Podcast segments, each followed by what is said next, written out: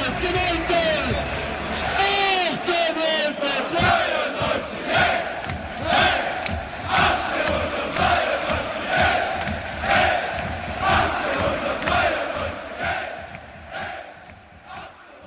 Zwei Spiele sind seit der letzten Aufnahme vom VfB vollbracht worden. Ein 0 zu 3 gegen Dortmund sowie ein 1 zu 1 gestern ähm, am Samstag gegen Hannover bringen genau einen Punkt auf das Konto und damit haben wir jetzt insgesamt 39 Punkte. Seit der VfB die 37 Punkte erreicht hat und Michael Reschke offiziell den Abstiegskampf für erledigt erklärt hat, sind jetzt eben noch mühsam zwei Punkte dazugekommen, eben gegen Hamburg und Hannover. Ja, der VfB steht gut da, keine Frage. Wir haben den 30. Spieltag und einen Rele Relegationsplatz glauben fast selbst die größten Pessimisten nicht mehr. Aber mein lieber VfB, ich glaube, wir müssen trotzdem reden. Warum die Mannschaft eigentlich gedanklich schon mehr im Sommerurlaub ist und wieso Korkut ums Verrecken nicht mal irgendwie von seiner Aufstellung abweicht, wo doch eigentlich nichts mehr passieren kann, darüber sollten wir sprechen, weil die letzten Spiele schon vielleicht ein Fingerzeig sein können, welche Spieler besser nächste Saison nicht mehr das Trikot mit dem Brustring tragen sollten und auf welche wir eben zählen können. Darüber reden wir heute mit Daniel, der als tapferer erster Redner bei der außerordentlichen Mitgliederversammlung vor einem Jahr ein V5-Konzert äh, der Haupttribüne über sich hat ergehen lassen und natürlich mit Jasmin. Willkommen ihr zwei bei der 45. Ausgabe des Rustring Talks. Hallo. Hallo, danke für die Einladung. Dann stell du dich, Daniel, doch einfach mal kurz vor. Wo bist du im Internet zu finden? Wie heißt du? Und vor allem auch, wie bist du zum VfB gekommen? Ja, ähm, ich bin Daniel, bin 21 Jahre alt, in Kümmen geboren, lebe jetzt in Tübingen. Ähm, Martin hat es ja schon sehr, sehr gut gesagt, bin da mit der Ausgliederung ähm, in einer gewissen Form, konnte ich schon einiges über mich ergehen lassen und bin zum VfB gekommen, wie eigentlich so viele durch die ähm, übliche Vater-Sohn-Connection. Wobei es bei uns ein bisschen anders war. Mein Vater, der ähm, in Rumänien aufgewachsen ist und zum Fußball hier in Deutschland wenige Bezugspunkte hatte, ähm, wir haben uns da so ein bisschen gegenseitig hochgetragen und haben jetzt seit mehreren Jahren eine Dauerkarte, haben uns jetzt in der Rückrunde zum Allesfahrer mutiert und ähm, sehen eine Entwicklung, die uns beiden sehr wehtut. Dazu bin ich im Internet unter, auf Twitter zu finden unter Dani-PLF und äh, noch auf Instagram unter Dani-Palfi, wo immer wieder so ein paar Spieltagsbilder hochgeladen werden.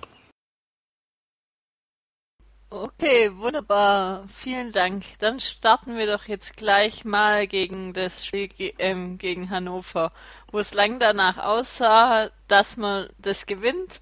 Und dann ist doch noch das Gegentor in eine ziemlich letzter Minute gefallen, was wir beim VfB in der Vergangenheit ja auch schon das ein oder andere Mal erlebt haben, aber nicht mehr in letzter Zeit.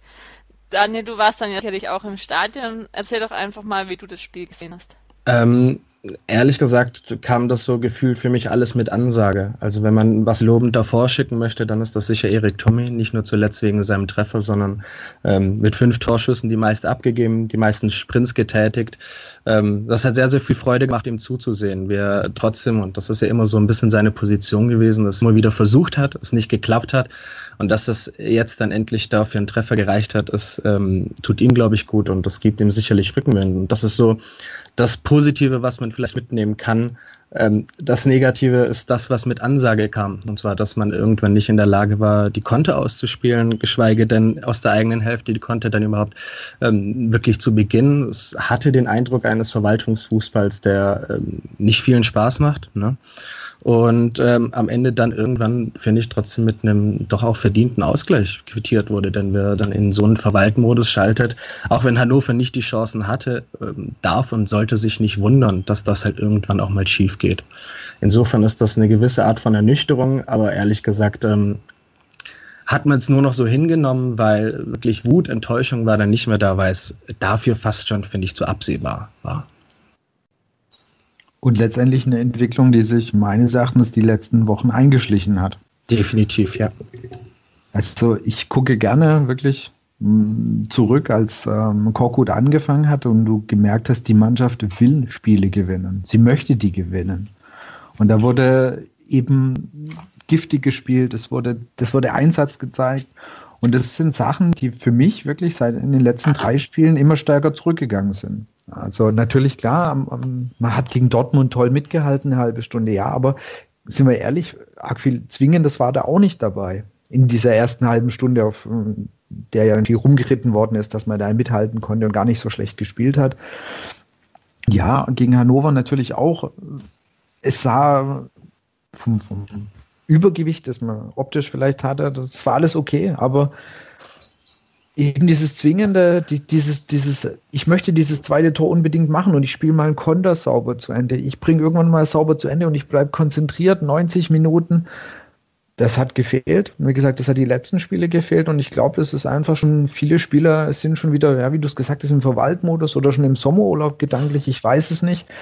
Und äh, ich finde, ich finde es einfach aus sehr, sehr vielen Gründen sehr schade. Ja, es ist erstens mal, du hast jetzt 37 Punkte, Resch gesagt, okay, wir haben so gut, wir sind durch, wir brauchen eigentlich nicht mehr viel machen, ist alles in Ordnung. Prinzipiell hat er ja auch recht. Ja, das sah gut aus, also es wird auch nach unten nichts mehr passieren, das ist alles in Ordnung. Aber dass ich als Spieler, ich meine, ich bin Sportler, ich möchte doch eigentlich so ein Scheißspiel gewinnen. Ja, ich spiele wie gegen Over. Ich, ich habe fast ausverkauftes Haus. Es ist wunderbares Wetter, die Fans kommen immer wieder ins Stadion, immer, immer wieder, wie alle zwei Wochen. wir haben einen super Zuschauerschnitt und dann mache ich sowas. Und äh, ich verstehe es einfach nicht, warum da der, der Wille nicht da ist, eben auch so ein Spiel gewinnen zu wollen. Und die, das, das, fehlt mir und, und ich, ich kann es nicht nachvollziehen. Da schleifen sich schon wieder so, so Geschichten ein und ich sehe so ein bisschen die Gefahr, dass du da schon wieder gar nicht mehr rauskommst, wenn du schon auf die nächste Saison bist, weil wenn du guck dir die nächsten vier Spiele an, es kommt Werder Bremen, die haben heute von dem, was sie spielerisch gezeigt haben gegen Leipzig, viel, viel besser gespielt, wie wir das gegen Hannover getan haben, wie wir das gegen Hamburg getan haben. Und gegen die wird es nächste Woche mit Sicherheit auch nicht einfacher. Und ja, vor allem, wenn ich ja, kurz einhaken darf, ich, ich glaube vor allem, ich glaube vor allem, dass ähm, ähm, die, ich sag mal, diese mangelnde Flexibilität, die ich da in diesem Spiel sehe, ähm, auch dazu führt, dass sich geg jeder Gegner eigentlich problemlos jetzt auf den VfB einstellen kann. Deswegen erwarte ich gegen Bremen jetzt kein anderes Spiel als gegen Hannover. Ähm, die Gegner wissen, was sie zu tun haben. Sie stellen die Mitten zu, sodass du entweder forciert bist, über Außen zu spielen oder dann quasi einen langen, hohen Ball, um das Mittelfeld zu überbrücken. Ähm, sie stellen den Ochsensturm einfach dicht und so bist du in der Lage oder nicht in der Lage, wirklich aus dem Spiel ähm, Ansätze und wirkliche Chancen zu kreieren. Das sieht jeder Gegner, das weiß jetzt jeder und dementsprechend wird jetzt Bremen auch nicht äh, sich die Blöße geben und irgendwie meinen, dass sie jetzt hier dem VfB noch Platz geben werden. Denn meiner Meinung nach braucht der VfB Platz, um Chancen herauszuspielen. Und wenn dann statisch Eindruck hat, dann wie zum Beispiel gegen Hannover, dann sehe ich da nicht, wieso das gegen Bremen anders sein sollte. Und das macht dann, es gibt dann doch sehr viele Bedenken mit sich. Das ist ein sehr guter Punkt, den du ansprichst. Absolut. Ich finde eben dieses, die Gegner haben sich mittlerweile darauf eingestellt, wie der VfB spielt. Das war vielleicht die ersten Spiele, war das noch etwas überraschender. Korkut ändert an der Aufstellung nichts, aber auch gar nichts. Wobei die lassen sich auch nicht mehr entnerven. Die wissen nee, das. Also die, die genau. wissen, was die, die wissen, was dein Plan ist. Die sagen, gut, unser Plan ist es eh das Konzept der Bundesliga erstmal gegen den Ball. Die denken dann, dann nimm du den Ball und wir lassen uns davon jetzt nicht irgendwie provozieren oder sonst was. Ähm, und wir geben dir auch konsequent nicht die Lücken, die du haben möchtest. Und dann sollst du schauen, was du machst. Und wenn das dann so läuft wie gegen Hannover, dass dann so, so ein, so ein bescheuerter Treffer zustande kommt, dann werden die auch zufrieden sein. Genau, und wie es halt, was ich einfach interessant finde, er hat ja immer die Maxime vorgegeben, Korkut, ja, es geht jetzt um die Punkte und da hat er auch absolut recht gehabt und, und die, der Punkterfolg hat ihm auch absolut recht gegeben. Ja, das, wir haben, sind sehr schnell zu den Punkten gekommen, wir stehen jetzt gut da, aber jetzt denkst du, pass mal auf, jetzt haben wir doch unsere 37, unsere 38 Punkte. Wieso halte ich dann so komplett an der Aufstellung fest, die jetzt gerade gegen Hamburg und gegen äh, Dortmund nicht wirklich überzeugt hat. Du hast den Ochsensturm gesagt, ja, also ist jetzt ja nicht so, dass die sich komplett aufgedrängt hätten, die zwei in den letzten Wochen. nee, nee und, diplomatisch und, formuliert. Genau, äh, und, aber wie, wieso änderst du da dann? Überhaupt nichts dran. Und ich bin mir sicher, die, genau die zwei stehen nächste Woche auch wieder da weil er wieder dann kommt, ja, natürlich 40 Punkte, das ist das Ziel, da wollen wir hin. Aber wo ich denke, ernsthaft, es kann nichts mehr schiefgehen. Aber warum, warum reißt du das dann nicht mal auf? Warum überraschst du den Gegner nicht? Wie du es gesagt hast, der Bremen wird sich da prima drauf einstellen. Das haben die anderen jetzt auch gemacht. Und das sind so die Punkte, die ich nicht verstehen kann und die für mich schon relativ wichtig sind für den Ausblick auf die nächste Saison, weil viele sagen, ja, ist doch alles scheißegal, wir stehen doch super da, was, was motzt denn rum? Also nach dem Motto, ist doch jetzt alles, wenn wir noch verlieren, das ist doch egal. Ich sehe es halt nicht ganz so locker. Und es, gab jetzt diverse Diskussionen natürlich wieder dazu. Na klar, man sieht alles zu negativ und es ist, ist doch nicht wild und ach, motiviert nee, nicht mehr motivieren. Ich, ich, ich, finde, da muss man differenzieren, weil ähm, der Anspruch war es ja rein faktisch ja nicht Richtung Europa jetzt zu schauen, beziehungsweise war der Anspruch ja der Klasse, den Klassenerhalt klar zu machen. Ähm, die, du, finde ich, hast trotzdem immer das Recht, das Art, äh, beziehungsweise die Art und Weise einfach da ein bisschen kritisch zu hinterfragen. Vor allem, wenn man so ein bisschen das Gefühl hat, dass, äh, ohne jetzt irgendwie da einen Fehleindruck äh, weiterzugeben, aber so ein bisschen der Leistungsgedanke anfängt, außer Gefecht gesetzt zu werden. Genau. Ähm, keine Ahnung, was Stonis verbrochen hat. Ich hätte ihn mir super gut vorstellen können, statt dass Ginchek da irgendwie dann äh, hinten da sich in die Kette einfügt und mit seinen sowieso schwierigen Zweikampfverhalten, was man ja immer wieder beobachten kann, ähm, dafür Probleme sorgt und gar nicht mehr in der Lage ist, wirklich einen Antritt zu setzen, warum man äh, zum Beispiel da anscheinend ja sogar gedrängt hat, auch ausgewechselt zu werden, warum man sich da nicht zutraut und am Ende sogar nur mit zwei Auswechselspielern dasteht. Das heißt, nicht mal das taktische Element äh, in der Nachspielzeit wurde sogar noch genutzt, beziehungsweise dann respektive in den letzten drei, vier Minuten. Das bringt sehr viele Fragen mit und sorgt aber leider auch ein bisschen dazu, dass man sich spielerisch ist das, glaube ich, sowieso schwer, jetzt eine Philosophie oder sonst was zu entwickeln, aber man trotzdem das Gefühl hat, jetzt geht es ein bisschen Richtung graue Maus.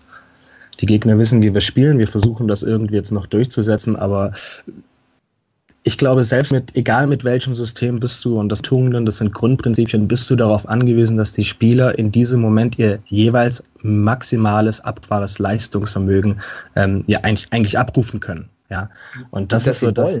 Genau, und das ist so das. Ähm, das ist, das, das ist gegen Hamburg schwer gewesen, weil Hamburg mit, äh, mit ähm, doch teilweise versucht hat, sehr offensiv zu agieren. Da hat man sich dann in Dortmund hat sich mit, hat man sich mit 30 konzentrierten und fokussierten Minuten, allerdings ohne wirkliche Torgefahr, trotz etlicher Situationen, trotz etlicher Eckbälle, Freistöße etc., ähm, hat man nicht wirklich Torgefahr ausstrahlen können, aber hat sich dann mit den 30 Minuten zufrieden gegeben, hat gesagt, ja, wir konnten ja mithalten ich, ich, ich finde die Aussagen halt prinzipiell schwierig und wenn man dann, ja, ist doch tabellarisch alles in Ordnung, dann muss man aber wissen, dass, wenn wir schon über eine Wohlfühl-Ase Bad Cannstatt reden, dass die vor allem gerade hier äh, in ersten Ansätzen alleine schon sehr, sehr kritisch betrachtet werden muss, weil dieser, das, das, das, das muss im Keim eigentlich ersteckt werden. Nicht nur, weil es äh, den Abstieg damals mit eingebracht hat, sondern weil diese, weil das jetzt hier nicht mehr geht. Es muss eigentlich hier eine andere Art von Mentalität, finde ich, rein und so ist das frustrierend, weil du am Ende zuschaust und absolut nichts machen kannst und siehst, dass du da jeweils in den Laufwerten unterlegen bist. Und ähm, gegen Hamburg waren es zehn Kilometer, obwohl es angeblich auch der Plan war laut Gentner. Jetzt waren es wieder etliche der Hunger, der dich so angetrieben hat in diesen Spielen, die wichtig waren, der ist nicht mehr zu sehen. Und das finde ich schade, weil es geht trotzdem um die bestmögliche Tabellenposition, die du rausholen kannst. Es geht nicht nur um den Abstiegskampf, den du dann wahrscheinlich jetzt gesichert hast, dass du da drin bleibst, sondern es muss eigentlich das, der Anreiz sein, äh, sei es Platz 7, 8, 9, 10, 11, 12, das, was in dem Moment möglich ist, das Maximale rauszuholen. Und wenn man das nicht sieht, dann ist das vor allem im Hinblick auf die nächste Saison sehr, sehr bedenklich es ist ja so, du hast es gerade mit den Plätzen gesagt, das, da geht es ja um bares Geld. Ja, ich meine, ja, jeden Platz, den der Vf ja. VfB besser dasteht, hat dieser Verein mehr Geld zur Verfügung. Und äh, ich habe einfach das Gefühl, ein paar, paar Spieler verstehen es einfach oder wollen es wieder nicht verstehen und, und schalten eben schon wieder diesen Gang zurück. Und wie gesagt, die Auswirkungen finde ich gerade Richtung nächste Saison, was, was du dir da eigentlich da schon wieder einbrockst, auch, auch Trainersicht, dass eben, wie du, du hast es auch gesagt, dieses Leistungsprinzip einfach schon wieder so ein bisschen ja, außer Gefecht gesetzt wird, da machst du dir ja schon wieder extrem viele Baustellen auf, die du dann ja in der Sommerpause in, im Trainingslager, das musst du ja alles wieder wegräumen. Und das ist einfach sehr, sehr schwer verständlich für mich. Und ein gutes Beispiel, ich habe die einen komplett anderen Kader du darfst den Kader nicht vergleichen. Ja? Die Bayern müssen in der Bundesliga eigentlich nicht mehr groß was machen. Aber die fegen halt mal Gladbach 5-1 weg. Dann kam das Argument, na ja, die Spieler müssen sich ja auch beweisen und wollen sich ja zeigen, dass sie fürs DFB-Pokalfinale und fürs Halbfinale in der Champions League, dass sie da wichtig sind. Ja, genau, das ist ja der Punkt. Exakt das. Und aber unsere Spieler müssen ja sich doch auch beweisen genau, für die nächste also, Saison. Punkt eins und das und Punkt zwei. Wir sind zwar nicht bei den, bei den Training, im Training jeweils unter der Woche dabei, aber äh, klar ist auch, dass du eigentlich dich jedes Spiel beweisen solltest, dass du im nächsten Spiel die Chance verdient hast. Weil das ist so das, was ich so ein bisschen den Eindruck habe, dass äh, du eigentlich im Training machen und tun und lassen kannst, was du möchtest. Am Ende hast du die Formation, die auf dem Platz steht und der Rest wird erstmal nicht berücksichtigt. Das ist einerseits, glaube ich, für die Teamhierarchie sehr, sehr gefährlich, andererseits für das Leistungsprinzip und äh, nicht zu guter Letzt auch für die Stimmung, weil ich verstehe dann irgendwann, wenn Donis dann irgendwann vielleicht auch im Sommer sagt, ja Leute, also was wollt ihr hier mit mir? Ich kann dann auch gehen. Und das ist dann ein Kritikpunkt, der, glaube ich, auch berechtigt wäre. Absolut, genau. Also ich hätte vollstes Verständnis, wenn er sagt, also es hieß jetzt in ein, zwei Artikeln, die in der Stuttgarter Zeitung, Stuttgarter Nachrichten waren, er muss mehr wohl im Training machen, ja. Aber ich weiß nicht, wie lange das schon geht, weil seit seinem schlechten Spiel in Wolfsburg, das war nicht gut, keine Frage, aber er hat er gar keine Chance mehr gehabt. Und dass er einfach seitdem einfach im Training nur noch Kacke macht, ich kann es mir echt nicht vorstellen, weil er muss ja so, so gottschlecht trainieren, dass er ja nicht mal mehr irgendwo mal. Dann kann er auch gleich außerhalb des Kaders bleiben. Dann, also, ähm, Richtig. Und, und nicht nur das, weil du hast eigentlich auch Spielsituationen wie zum Beispiel gegen Hannover, wo du dann äh, anfängst, äh, ein bisschen die Linie noch nach hinten zu verschieben. Ähm, hast du eigentlich die Gelegenheit gehabt, Kontesituationen in der eigenen Hälfte äh, zu starten, weil Hannover das meiner Meinung nach auch dann logischerweise durch den Spielstand geschuldet angeboten hat, ähm, wo ich ihn, glaube ich, als, als passenden Spieler dafür sehen würde, zumindest einen guten Antritt hinzulegen. Aber das konntest du ja auch gegen Hannover dann gar nicht mehr machen. Dann haben entweder Aogo oder Mangala irgendwann ab der 85. aufwärts die Bälle dann Richtung Chauner einfach wieder geschossen und es startete der nächste Angriff. Und das sind so Momente, es gab die Konteransätze, die du haben könntest, und es gibt meiner Meinung nach Spieler, die können das dann noch ausfüllen, allein, dass du einen frischen Spieler einwechseln kannst, ähm, bringt ja auch schon prinzipiell was, wenn, wenn Ginczek zum Beispiel dann irgendwann einfach nur noch ähm, einfach nicht mehr die Power hat. Ähm, und dann ist es halt sehr, sehr schwer nachzuvollziehen, wenn du halt x-mal das so versuchst und das geht dann auch gut, aber das war jetzt gegen Hannover der erste Moment, wo dieser Plan A in Führung gehen und dann keins kassieren und mit 1-0 zu gewinnen auch schief gegangen ist. Es gab Spiele in Köln, da hast du es gedreht, etc., aber es war, glaube ich, Frankfurt war so, Gladbach war so, jetzt war so, ähm, Augsburg war so und jetzt hast du es, jetzt hast du dich, jetzt hast du eins gefangen und das ist ja nicht überraschend, weil irgendwann kommt dieser Moment, ähm, dass da nicht nach dem Prinzip der, ich sag mal, ein bisschen Risikominimierung gespielt wird, sondern man einfach nur wartet, ob die vielleicht noch was zustande bringen, äh, betrachte ich halt auch ziemlich gefährlich. Ja, und die Spiele, die du jetzt gerade aufgelistet hast, also man muss natürlich auch wirklich sagen, in der Zeit, in der Anfangszeit von Korkut, da war dieses Quäntchen Glück halt oft auch auf unserer Seite, weil eben vielleicht nicht mehr das Gegentor gefallen ist. Und jetzt kommt natürlich auch mal dazu, genau, man nimmt vielleicht ein bisschen das Gas raus und das Glück ist vielleicht dann nicht mehr da und dann kriegst du halt den Ausgleich. Was aber nicht überraschend ist, weil irgendwann es, ist nicht, das Glück aufgebraucht. Genau. genau. Also, also nochmal, um, um, um das auch klarzustellen, also natürlich ist ein 1 zu 1 gegen Hannover rein vom Ergebnis betrachtet erstmal kein Weltuntergang. Das ist, wie du vorhin gesagt hast, ist immer die Art und Weise und, und, und was für eine Entwicklung ist zu erkennen. Und dann kann ich mich halt über so ein Ergebnis auch, wie es zustande kommt, kann man sich halt auch mal ärgern. Also ich finde, das, das, es geht jetzt auch nicht darum, dass man nur was zum Brodeln oder zum Motzen find, findet, weil man was finden möchte, sondern weil einfach auch für mich ähm, eben schon wieder eine Entwicklung zu kennen ist. Und ich bin wirklich gespannt auf die nächsten Spiele, wie wir gegen Bremen reagieren werden, ob Korkut irgendwas mal an der Aufstellung ändert und wie wir dann die weiteren Spiele, das sind ja wirklich auch ähm, das sind Leverkusen und, äh, ne? genau, Leverkusen und, und Bayern dabei und wie viele Punkte wir echt noch in dieser Saison holen. Ich bin echt sehr, sehr gespannt. Und wie gesagt, es wird meine, meiner Meinung nach wieder sehr, sehr viel zeigen bezüglich Charakter oder Einstellung von der Mannschaft und äh, ob Korkut irgendwie auch mal irgendwas ändern, irgendwas nochmal beeinflussen kann, die Jungs nochmal pushen kann. Ich glaube, dass man spannend. in Leverkusen und in München auf jeden Fall wieder mit einem engagierten Auftritt rechnen kann. Das ist so, das ist, das ist so, das ist ja so das Klassische, wenn man auch an die Hinrunde denkt, der, der Auftritt gegen die Bayern, der dann äh, natürlich am Ende super bitter geendet ist, aber ähm, wo jeder am Ende ja vollsten Lobes war. Und das ist ja gefühlt so, dass man permanent, egal wer jetzt in Rennen Bayern ist, immer Lob bekommt, super gespielt, klasse, die haben gekämpft, die haben gefeitet. Ähm, deswegen wird das da auch nicht reichen, weil sich die Bayern das ja auch auswärts, also zu Hause nicht nehmen lassen bei der Meisterfeier. Das wäre Schwachsinn. Aber sie werden sich da wieder möglichst gut präsentieren, genauso wie in Leverkusen. Aber äh, du hast dann halt äh, auch nicht die Qualität, um dann so ein Spiel, zumindest meiner Meinung nach, wirklich ernsthaft zu, die Möglichkeit zu haben, zu gewinnen.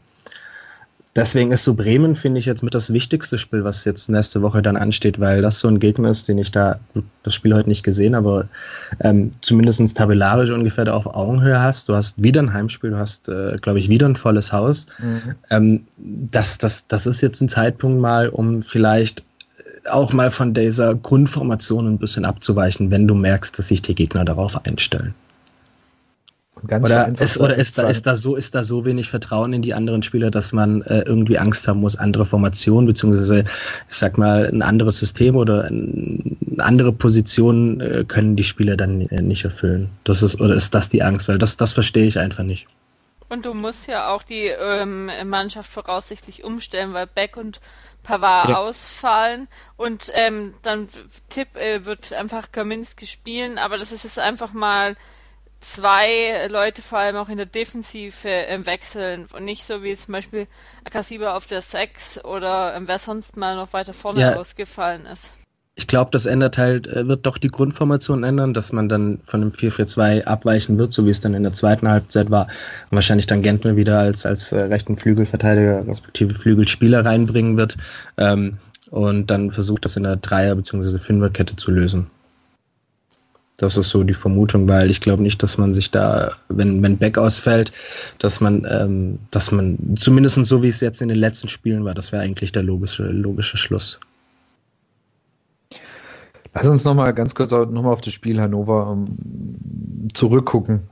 Also weil es geht ja immer darum, man muss ja auch positiv versuchen, Sachen eben mitzunehmen. Und du hast schon eben Tommy angesprochen und ihr wisst ja alle, ich gelte als große Reschke-Kritiker und so weiter, aber da muss man sagen, da hat er wirklich, das ist ein guter Deal gewesen, es war preislich ein guter Deal und, und der Junge, der bringt dem VfB-Spiel sehr, sehr viel. Und du hast auch gefühlt, es ist noch einer von denen, die einfach auch noch, die sind noch gewillt, die wollen noch gewinnen. Also der, der hat, du hast gesagt, der hat ähm, die meisten Offensivaktionen gehabt und so weiter das ist definitiv eine, positive Erscheinung. Umso unverständlicher, wie du es auch schon gesagt hast, warum er ausgewechselt worden ist. Ja, das, das, das ist so, das war Vielleicht so, wenn du das ist, anguckst und denkst, hä, warum ja. er? Warum? Ich weiß nicht, ob er Anzeichen gemacht hat, dass er nicht mehr könnte. Er hat zumindest jetzt subjektiv mal nicht den Eindruck gegeben, dass, dass er so platt ist. Das wäre, ich glaube, er ist in der ähm, 75. oder so ausgewechselt. Hm, könnte damit zu tun haben, aber also ich habe da Spiele gesehen, die, wie zum Beispiel Gomez oder Ginczek, die, die deutlich mehr, sag ich mal, verloren im Posten standen und denen dann auch einfach die Kraft gefehlt hat. Was ich bei Tommy auffällig finde, also der hat ja früh, also anfangs immer durchgespielt und dann nach dem, ich glaube, es war das Freiburg-Spiel, ist er immer ausgewechselt worden. Also das gab es ja auch bei wenigen Spielern. Bei den anderen hat er schon mal abwechselnd irgendjemand mal ausgewechselt, auch wenn es immer Ende dann ungefähr die gleichen waren, aber Tommy ist immer relativ früh dann runter. Und was auch noch positiv war, im zweiten zu nennen, das hat mich natürlich sehr gefreut, dass Timo Baumgartel wieder auf dem Platz stand, nach seiner wirklich äh, doch eher sehr lang, langwierigen, leichten Gehirnerschütterung. Aber wie gesagt, da bin ich echt froh, dass man ihn so lang zurückgehalten hat, weil das ist echt eine Sache, da solltest du einfach sehr, sehr vorsichtig mit umgehen. Aber mich hat es einfach gefreut, dass er wieder da ist. Das war einfach schön. Definitiv ihn wieder auf dem Platz zu sehen, um einfach immer so die positiven Sachen ähm, von dem Spiel hervorzuheben. Also auch noch eher so auf der, auf der Plusseite ist für mich noch Mangala nach seiner Einwechslung. Ich finde, der hat seine Sache gut gemacht. Das, also es war okay. Er hatte, er hatte am Anfang ein bisschen den Eindruck, dass er unsicher ist. ist auch die, sage ich mal, eine, eine, eine, große Chance für Hannover dadurch entstanden. Aber ähm, finde ich das, glaube ich, auch einerseits der mal, mangelnden Spielpraxis ein bisschen geschuldet.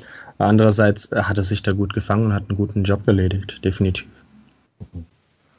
Und wie gesagt, das, das sind, finde ich, die, die Sachen, die man definitiv von diesem Spiel noch mitnehmen kann.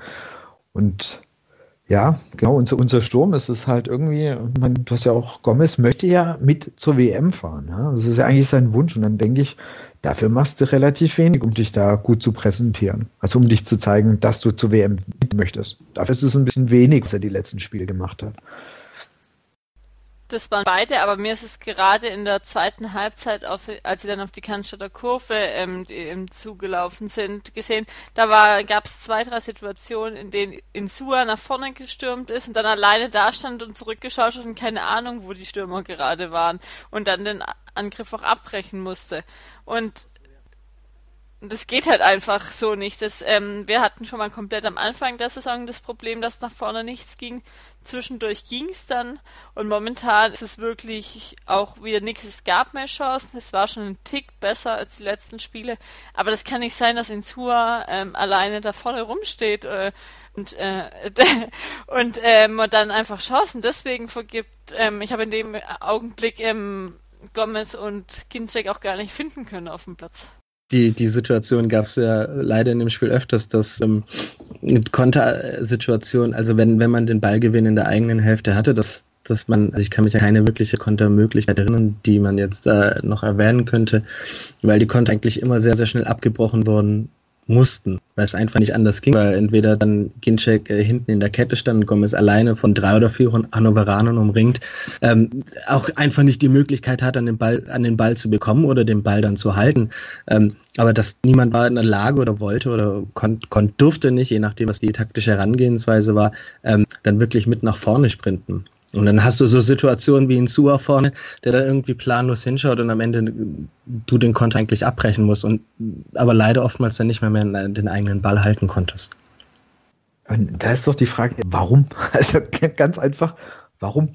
Haben die zwei Jungs einfach keinen Bock gehabt mitzulaufen? So, nee, so ist mir jetzt echt zu stressig und Saison ist ja auch bald rum und ich weiß es nicht. Also ich meine, was reitet dich? Also, und und gerade gerade jetzt Gomez, ich meine, der wirklich ja diesen, diesen Wunsch hat und zur WM mit möchte. Da muss ich doch irgendwie ein bisschen mehr erwarten. Ja, also es ist, es ist aber auch, um ihn leicht in Schutz zu nehmen, dann einfach schwierig, wenn, ähm, und davon gehe ich jetzt einfach mal auch aus, ähm, die, die, die Herangehensweise von Korko dann irgendwann, dass er dann alleine vorne stehen sollte. Ähm, das ist ja auch nicht wirklich sein Spiel. Also er ist jetzt keiner, der dann irgendwie über einen Hallenplatz mit Geschwindigkeit da ähm, die Gegenspieler umrennen kann, beziehungsweise dann austribbeln kann. Das ist einer, der in der Box dann einfach wartet und auf die Möglichkeit hofft und dann seinen Fuß hin, hinhalten kann. Das ist ja seine Qualität, ähm, die aber dann in diesem Moment nicht wirklich eingesetzt werden kann. Weil ich äh, glaube, erkannt zu haben, dass Coco dann doch immer wieder, sobald sich die Konterchance äh, anbot, ähm, er die Spiele auch zurückgehalten hat. Das ist so den Eindruck, den ich hatte. Ich meine ihn auch irgendwo gelesen zu haben. Ähm, ich es ist, glaube ich, also ich glaube, man muss das halt differenziert betrachten, dass nicht immer alles ähm, in einer gewissen Form auf die Mentalität man schieben kann, sondern dann halt auch immer berücksichtigen muss, was die taktische Vorgabe war. Und wenn die taktische Vorgabe dann tatsächlich war, hinten dicht zu machen und äh, konnte nicht wirklich mehr ähm, auszuspielen, beziehungsweise dann nicht zu viele Spiele nach vorne zu schicken, weil man vielleicht Angst vom, vom Gegenangriff hat, dann ist das halt, dann ist halt die Gefahr sehr groß, dass das irgendwann halt richtig schief geht. Ja, dann müsste, dann müssten wir im nächsten Zug über die Taktik sprechen. Das Warum? Ist, das, das ist so ja, genau. der Punkt, dass, das dass, ja dass so teilweise die Informationen fehlen, weil wir nicht dabei sind. Ähm. Ich glaube, dass man in einer gewissen Form immer über die Mentalität in Stuttgart sprechen kann und sollte, vor allem dann nach solchen Auftritten, wenn man sich die, die Tracking-Daten anschaut. Ähm, allerdings, äh, ich, es das glaube ich auch immer nur ein bisschen die halbe Wahrheit und die Frage, was der, der Matchplan für die letzten 25 Minuten war, weil ich kann von dem Ginchik dann, wenn er keine Power hat, äh, nicht mehr erwarten, dass er dann bis zum Tor durchläuft. Das sind, das sind so die, dann, dann bräuchte ich Spieler, die da äh, entweder noch äh, das im Tank haben äh, oder neue Spieler einwechseln, deren Qualitäten das sind. Mhm. Das ist so. Ja, das bringt es aber dann auch. bisschen schwierig, weil über die Taktik, glaube ich, darf man reden, darf man diskutieren, über die Mentalität sowieso. Die Frage ist halt nur, welche Anhaltspunkte man jeweils dafür findet und an was man das festmacht. Ich glaube, ganz interessanter Übergang oder ähm, ganz interessant, um schon ein bisschen den Ausblick auf ähm, die nächste Saison zu werfen. Korkut ist mitten in der Saison gekommen. Klassiker beim VfB, wie wir alle wissen. Ein Trainer kommt in der Saison, findet einen Kader vor, muss mit diesem Kader arbeiten der VfB hat, glaube ich, zum ersten Mal wirklich seit vielen, vielen Jahren sehr früh in der Saison Planungssicherheit. Das heißt, wir wissen, wir werden nächstes Jahr wieder in der Bundesliga spielen. Und ähm, ich würde mal sagen, für VfB-Verhältnisse haben wir auch ein relativ gutes Geld da. Also auch das ist relativ planbar. Es wird jetzt interessant zu sein, was ist, was für eine Art von Fußball stellt sich Kauf vor, weil ich, ich kann mir nicht vorstellen, dass das, was er jetzt die, seine ersten Spiele gemacht hat, dass das auch so das ist, was ihm dauerhaft vorschwebt, wie Fußball aussehen müsste. Ich kann mir das fast nicht vorstellen. Ich glaube, das war halt wirklich Mittel zum Zweck. Wir müssen Punkte holen, wir müssen Punkte holen. Okay, Ziel erreicht, alles in Ordnung. Interessant wird einfach zu sehen, was wird nächste Saison passieren. Da ist Korkut gefordert, aber das natürlich genauso. Wir haben jetzt schon öfters auch angesprochen, ja, dass Spieler fehlen, um vielleicht auch einen anderen Fußball zu machen, dass, dass da einfach ein Mangel an Spielmaterial da ist. Ist Reschke gefordert. Wenn man dann auf die eben die nächste Saison schaut, was denkst du, oder gibt es Spiele, wo du die Chance siehst, dass sie ausgeliehen werden könnten? Oder gibt, gibt es Spiele, wo du denkst, ja, die könnten wir auch besser wieder abgeben, weil die dauerhaft beim VfB nicht wirklich eine Chance haben werden.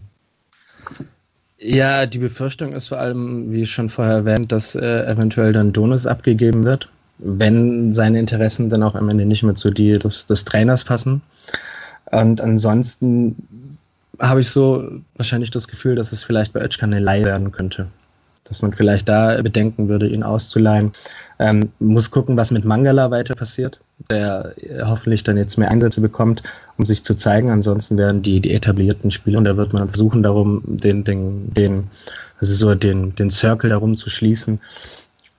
Ansonsten wird es von der WM, glaube ich, auch mit abhängig sein, was mit Pavard passieren wird. Der ja dann wahrscheinlich, wenn er nominiert wird, Rechtsverteidiger was ein bisschen überraschend wäre, weil er rechts bei uns eigentlich mit so die, die schwächsten Spiele gemacht hat. Und wenn das dann passiert, dann setzt du am Ende einen Kreislauf, vor allem in der Defensive in Lauf, die äh, noch viel mit sich bringen könnte. Genau, ich denke, davon kommt es eigentlich auch ab, ähm, wie viel man dann machen kann, wie viel Geld man auch bekommt, weil Martin, du hast zwar gesagt, dass er ähm, VfB es Geld nicht so das Problem sein sollte. Nur ich frage mich, woher das kommt. Man weiß jetzt nicht, wie viel von der Ausgliederung noch übrig ist, beziehungsweise schon ausgegeben wurde. Und gerade sehe ich jetzt auch eben nicht mit den Leuten, die man abgeben könnte, dass man da viele Einnahmen macht, außer jetzt ein paar warmen Baumgartel, dass man da dann auch ähm, neue Spieler ähm, kaufen könnte und auch verstärken, weil es geht nächstes Jahr wieder darum, wahrscheinlich wird es wieder eine Übergangssaison äh, wird wieder ausgerufen, aber trotzdem, dass man gegen den Klassenerhalt spielt und auch wieder möglichst früh es schafft, ähm, den Klassenerhalt zu schaffen. Und vor allem ist bei Pavard halt, wäre der Zeitpunkt halt gefährlich, weil ähm, wenn dann Transfers dann am Ende so eintrudeln, wird das dann auch Ende, eher gegen Ende der WM sein. Ähm, und es geht am Ende ja fast dann nur noch um reine Positionsbesetzung und quasi dann ein Spielerprofil zu finden, der dann ungefähr in die Richtung passt. Ähm, eventuell noch Bartstuber, das glaube ich immer, ist immer ein Thema und äh, immer die Frage, was mit ihm passieren wird. Deswegen glaube ich, wird vor allem Richtung Defensive mehr passieren, ähm, was, was die Abgänge angeht.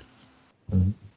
Äh, mit Geld noch, Jasmin. Also es ist einfach so in der Bundesliga kriegst du ja per se zwei, drei Euro mehr als in der zweiten Liga.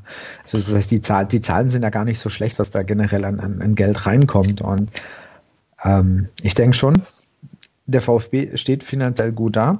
Ja, von der gefühlt ist von der Ausgliederungskohle, wenn sie es nicht irgendwo in irgendwelchen dubiosen Kanälen haben verschwinden lassen, sollten noch zwei, drei Euro da sein.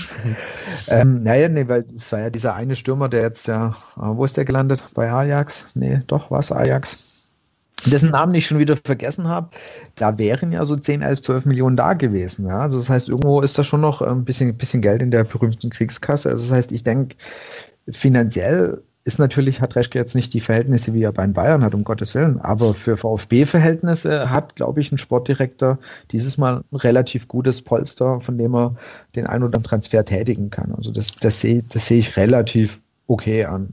Er, startet mit einer sehr guten Ausgangsposition auf jeden genau. Fall. Genau. Ja. Und wie gesagt, er kann frühzeitig planen. Wann konnte das ein letzter ähm, Sportdirektor, wann konnte ein Sportdirektor wirklich schon sagen, so, ja, im April, Mai, jetzt kann ich schon mal die neue Saison angehen, weil ich weiß ganz sicher, wo wir spielen. In der, in der Bundesliga war es ganz oft, öh, wir könnten noch absteigen, da kannst du nicht, hm, da kannst du jetzt nicht schon groß anfangen.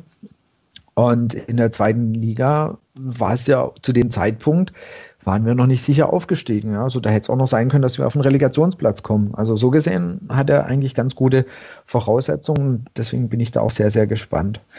Wenn wir kurz ein Wort noch über Bartstube verlieren. Ähm, ja. Ist ein bisschen krass, weil mit, man kann ja die Aussage per se sein, äh, man kann nie einen, den Wunsch eines Spielers in diesem Sinne schlecht heißen. Das geht nicht. Er hat den Wunsch, Champions League zu spielen und das ist zu, zu akzeptieren. Ich fand die Häufigkeit der Aussagen teilweise krass. Und die, die Fallhöhe, die halt damit auch ein bisschen bei ihm dann reinkommt. Weil äh, eine Fall, die Fallhöhe, wenn du sagst, du, du möchtest Champions League spielen, ähm, und siehst dann leider auch bei, bei, bei solchen Kopfbällen ein bisschen schlecht aus. Nie einzelne Fehler an sich dann herausnehmen, das stimmt, sondern immer das Gesamtkonstrukt betrachten, aber ähm, ich weiß nicht, ob man sich damit halt einen Gefallen tut. Ich bin gespannt, ob er bleibt. Bin ich echt. Ich würde es mir ich würde es mir eigentlich eher wünschen, dass er bleibt weil ich glaube, dass, dass er absolute Win-Win-Situation, ja. ja. Wenn er sich nochmal ein Jahr vorstellen kann, ich glaube, wahrscheinlich einen längeren Vertrag würde er nicht machen, würde ich Stand heute sagen, tut das. Weil letztendlich, wie gesagt, die Einstellung, die er an den Tag legt, dieses Wollen, Das ist was, was uns definitiv das, gut tut. Das ist ein Gen, was unbedingt irgendwann in dieser VfB-DNA verankert werden muss. Das äh, muss definitiv irgendwann passieren. Ich weiß nicht wie, ich weiß nicht, äh, ich weiß, dass, dass, dass, dass solche Spiele einfach nur extrem wichtig sind und am Ende beider Seiten davon gut profitieren können. Ja. Genau, äh, ich meine, das war ja diese Saison, muss man auch sagen, es war für beide Seiten zwar okay. Der VfB hat einen, einen, guten Abwehrspieler bekommen, der schon, denke ich, auch damit dazu beigetragen hat, dass wir öfters 0 zu 0 gespielt haben oder äh, wenig Gegentore kommen haben und er hatte die Möglichkeit, sich wieder zu zeigen. Also so gesehen, die berühmte und Win lange verletzungsfrei geblieben. Ne? Das ist fantastisch. Ist erstaunlich. Auch für ihn, ja, das, ist, das, ist, das äh, kann man sich nur für ihn freuen, dass er jetzt äh, ähm, so lange da so gut mithalten kann. Mhm. Hat man sah am Anfang der Saison, beziehungsweise die Bedenken, die man hatte, ging ja auch in die, nach seiner Verletzungshistorie in die komplett andere Richtung. Insofern ist das auch eine, eine positive Überraschung der gesamten Saison. Mhm. Stimmt, das hat man so gar nicht mehr im Hinterkopf, weil am Anfang wurde er noch relativ viel geschont und hatte immer mal so ein, zwei Spiele Pause. Und jetzt spielt er echt über 90 Minuten durch. Also man merkt teilweise immer noch so Sachen, gerade wenn es um Sprints geht, ähm, ja, sieht man klar den Unterschied äh, zum Gegner. Aber generell jetzt die Leistung und so ist top, zieht vielleicht noch ein paar äh, mit. Mm, und bin jetzt auch wieder gespannt, wie dann das Zusammenspiel jetzt noch jemand wird, der auch mehr auf dem Platz ähm, zeigt, äh, wenn Akasiba dann nächste Woche wieder da ist. Ja, das wird auf jeden Fall ja wieder die Veränderung werden. Das ähm, Rückkehr von ihm. Dadurch Badstube wird dann auf jeden Fall wieder zurückgezogen. Dann ist ja die Frage, Beck wird ja ziemlich sicher nicht spielen, Pavard wird ziemlich sicher nicht spielen. Dadurch ist natürlich Badstube logischerweise gesetzt. Baumgartel ist gesetzt. Und Kaminski dann auch, ne? Kaminski wird wahrscheinlich wieder reinrücken.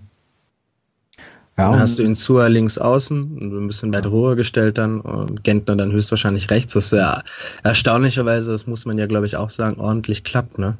Mhm. Also es ist auch eine Position, wo er zum Beispiel auch in Wolfsburg, in, in der meiste ist, was er oft gespielt hat. Also das ist, glaube ich, schon so die Position, die zu ihm passt. Und das ist auch okay, wenn er da eingesetzt wird.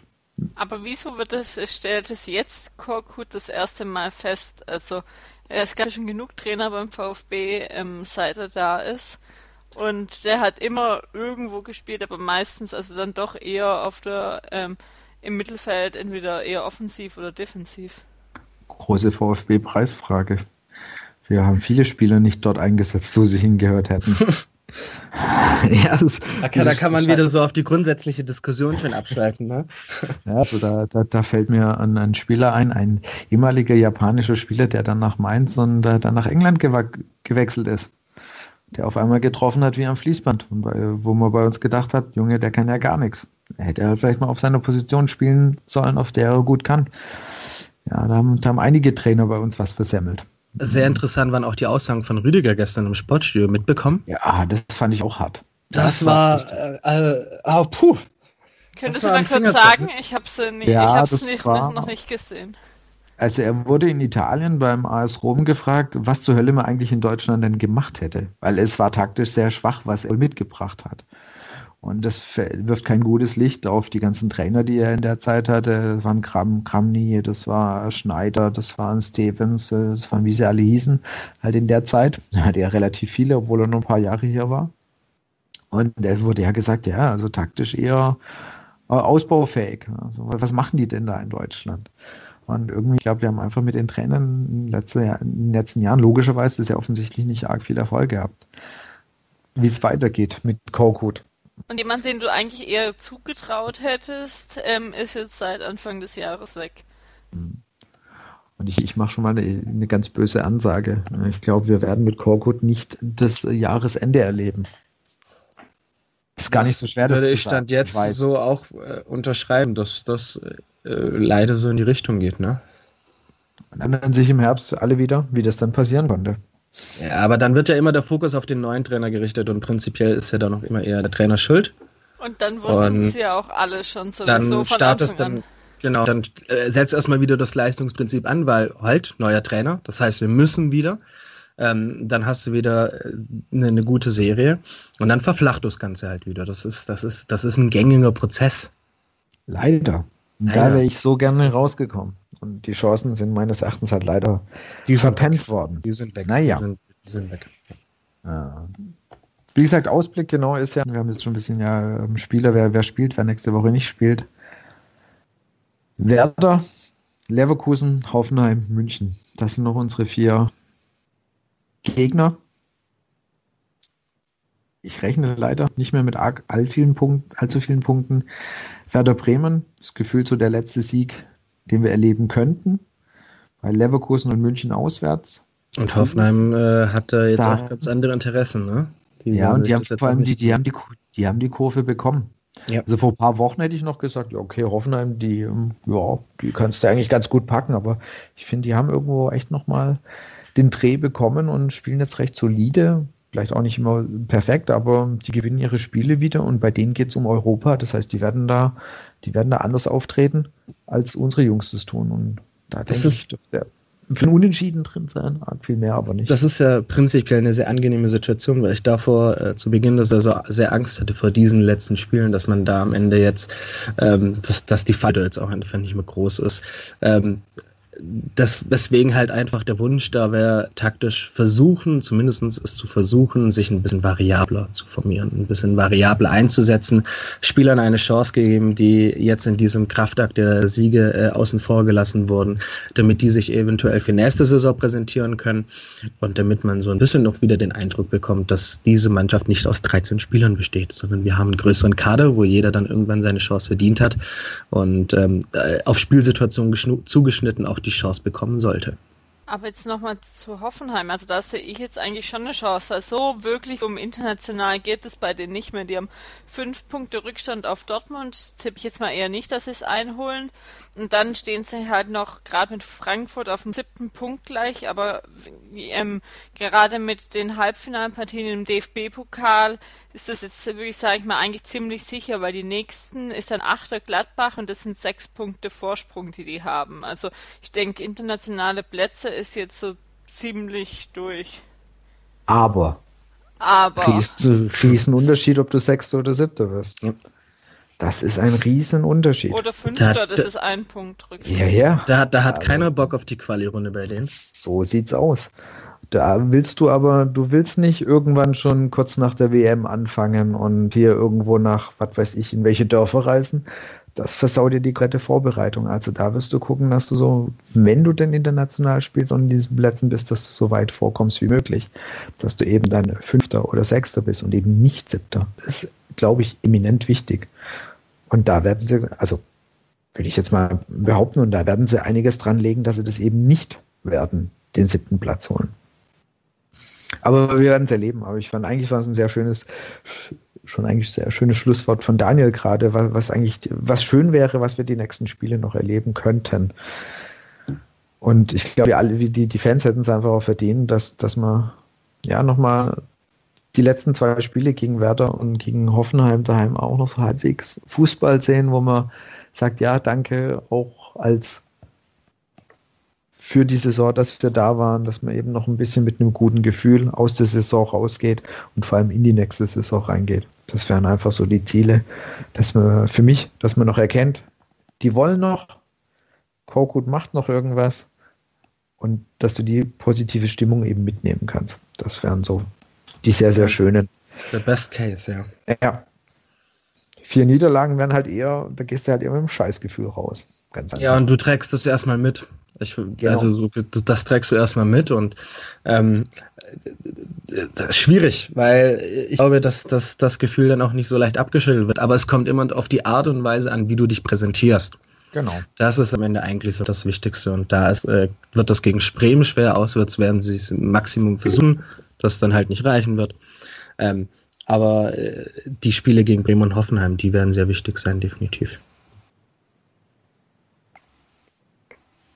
Jasmin. Ja. Ich habe nichts mehr. Groß. Doch, du hast noch was. Den Brustringtalk Fragebogen. Ach, ich habe jetzt Also ich gedacht, ich, das- soll jetzt Nein, dazu noch nein, was sagen. Nein, das war, ein, das war ein Sch- Schlusswort, das kann man gerade so stehen lassen. Perfekt. Bam.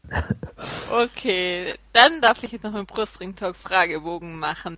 Die erste Frage an dich, Daniel. Was war denn dein Highlight-Spiel? Entweder live oder im TV? Ähm, Finde ich sehr kurioses, weil es eigentlich gar nicht so wichtig war. Das war tatsächlich einmal in der Euroleague das 2 zu 2 gegen Steaua Bukarest, weil ähm, die ganze Tribüne ähm, voller Rumänen war und mein Vater sich in dieser Aura sehr wohl gefühlt hat und ich sehr interessante Schimpfwörter persönlich noch mitnehmen konnte, die ich so noch nicht kannte. Das hat, das hat, das hat, das hat einen sehr, sehr schönen Nachdruck verliehen. Ähm, ansonsten, die, die klassischen Spiele, glaube ich, wurden so oft erwähnt, dass man die hier nicht mehr erwähnen sollte. Wer ist oder war dein VfB-Held? Höchstwahrscheinlich, weil ich mit Sami Khedira groß geworden bin. War das so, im Gegensatz, finde ich, fast zu Gomez, war das eher so eine Identifikationsfigur.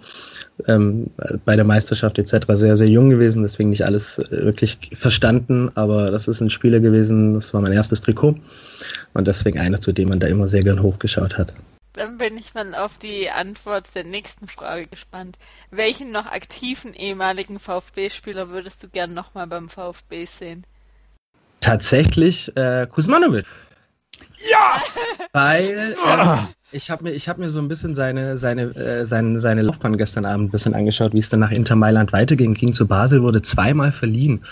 Und ähm, dann denke ich mal, jetzt ist dann halt Zeit, dann wieder heimzukommen. Also äh, Kedira und so, ja, ist halt äh, persönlicher Wunsch ist bei mir halt trotzdem immer so ein bisschen mit Realismus verbunden.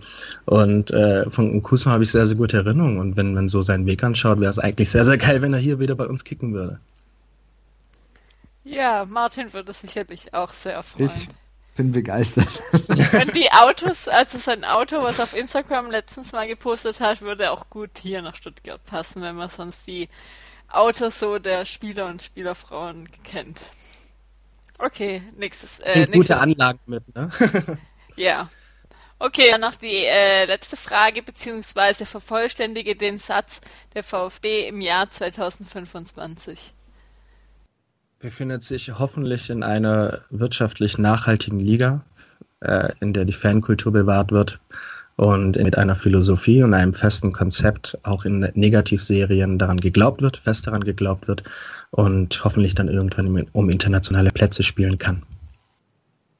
Okay, wunderbar. Das war dann unsere 45. Episode.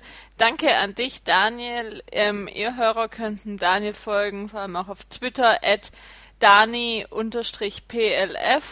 Sonst äh, findet ihr uns wie immer im App in Social Media bei Facebook, Twitter, Instagram einfach nach Brusting Talk ähm, schauen.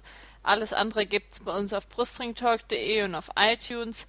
Wir freuen uns über euer Feedback und Fragen und ähm, genau teilt gerne den Podcast mit euren Freunden, empfehlt uns weiter, freuen wir uns auch sehr drüber und das war's dann jetzt wirklich endgültig. Danke nochmal an Daniel, danke an Martin und tschüss. Ciao. Tschüss.